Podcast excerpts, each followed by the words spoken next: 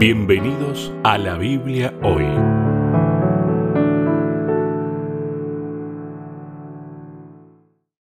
Una vez más nos encontramos en la Biblia hoy. Está con nosotros el pastor Sebastián Martínez. ¿Qué tal Sebastián? ¿Cómo estás? Hola Lucho, muy bien, muy bien. Con algo de frío, ¿eh? Se nos ha venido el frío esta semana a esta parte del hemisferio. Y todas sus consecuencias. Exactamente. Con ganas de estar. Bueno, ahora estamos en casa. Sí, sí. Ah, así que Eh, pero te dan ganas de tomar algo calentito y... tenemos una razón más para quedarnos en nuestra casa. Exactamente, ¿Mm? exactamente. Bien. La semana pasada te pregunté al final de- del encuentro anterior de qué íbamos a hablar. Y me tiraste algo de como que algunos cuestionan que David no existía. Mm, Me habías dicho, recuerdo hace tiempo atrás, sin haber hablado de, de esta temática, que habían encontrado este, algunos restos este, que demostraban la existencia de David. Me acordé de eso porque, a ver, tiene mucho que ver con parte tal vez de lo que vamos a hablar hoy. Pero específicamente, ¿de qué vamos a hablar? Bueno, vamos a hablar de la Biblia como historia. Como historia, Historia. como un cuentito. No, Ah, como una sucesión de hechos que acontecieron. Digamos que la Biblia le da origen básicamente a dos grandes religiones. judaísmo, una parte de la, de la Biblia, con el Nuevo y el Antiguo Testamento le da origen al cristianismo, con su variedad de, de ramas dentro del Sí, sí. cristianismo, pero le da origen al cristianismo. Después tenemos el budismo, el islamismo y hay otras religiones, y cada una tiene su libro de, de texto.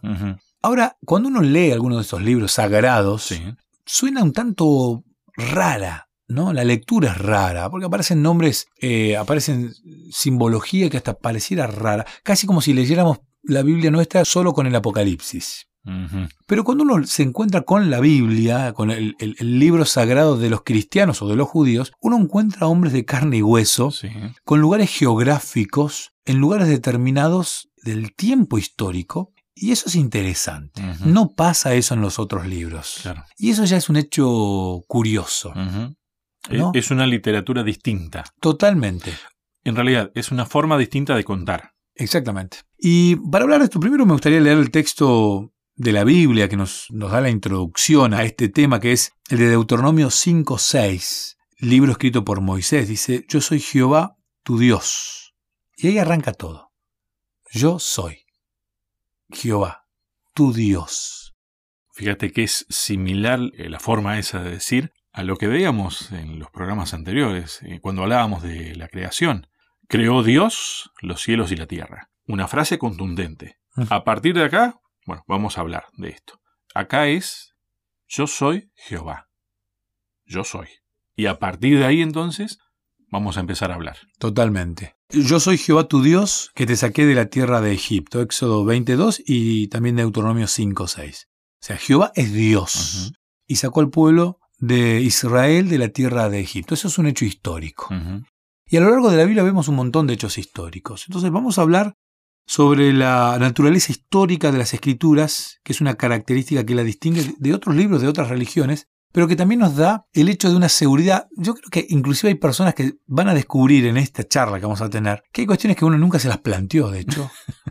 Y no queremos traerle dudas a aquel que nunca se planteó ciertas cuestiones de la Biblia. No queremos, no, no, no es un programa que quiere generar dudas. Pero sí hay gente que la ha tenido esa duda. Si hay gente que la tuvo, bueno, la idea es despejar esas dudas. Y yo me, me encontré con mucho asombro hace un par de años con la idea esta de que muchos creían que David, el rey más importante del pueblo de Israel, porque recordemos que Saúl, David y Salomón son los reyes de eh, la nación unida. Luego se separan, ¿no? Los del norte con los del sur. Y ahí nacen los judíos, que antes eran una tribu de todo el pueblo de Israel. Bueno, algunos llegaron a, a decir, no, no existió David. Pero ¿cómo le explico a mi hijo que se crió, o a mí mismo, ¿no? Que me crié con la historia de David enfrentando a Goliat? Entonces que no existió esa historia. La historia, primero definir lo que es historia. Me parece que sería bueno definir. La historia es el registro de la experiencia humana, el tejido de la vida y el marco de referencia de nuestra identidad. Wow, no es poca cosa. ¿eh? ¿no? El marco de referencia de nuestra identidad. ¿Qué te da identidad? Bueno, la historia.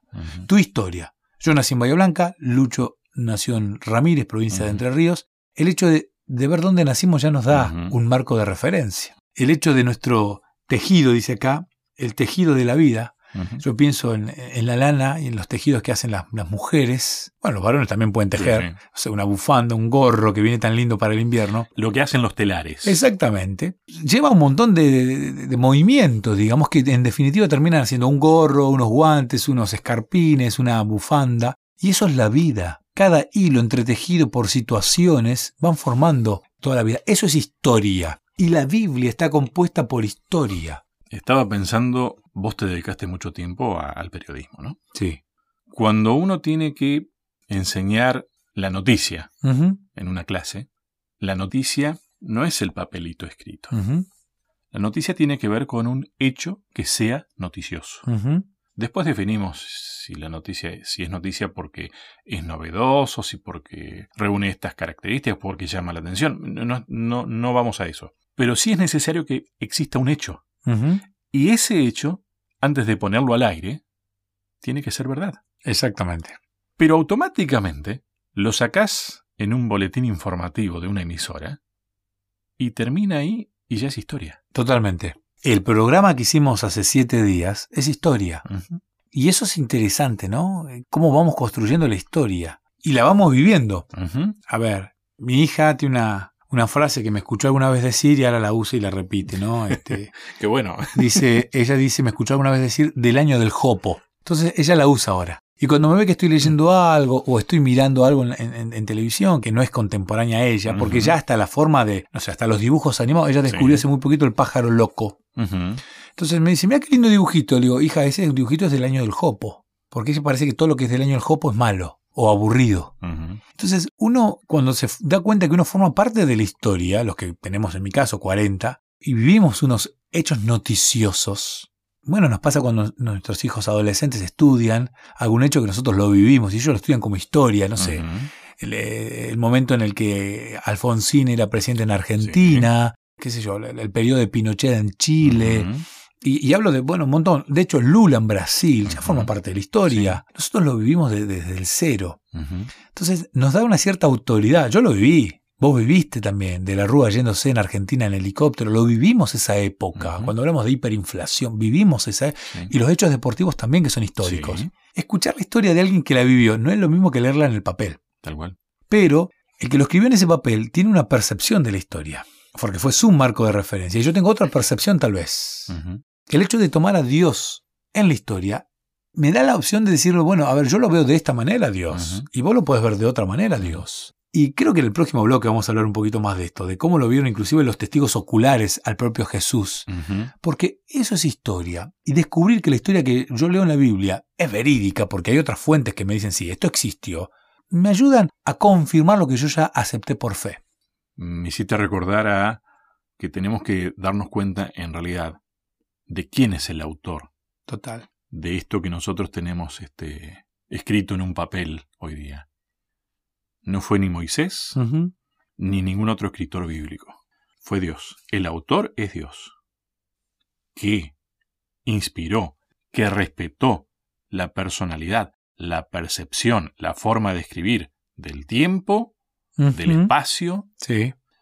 pero el autor del mensaje es Dios. Totalmente. Entender ese punto principal nos ayuda a interpretar mejor la Biblia y entender que para nuestra creencia la Biblia está escrita en una línea de tiempo, pero insisto, línea, no, no, no un ciclo.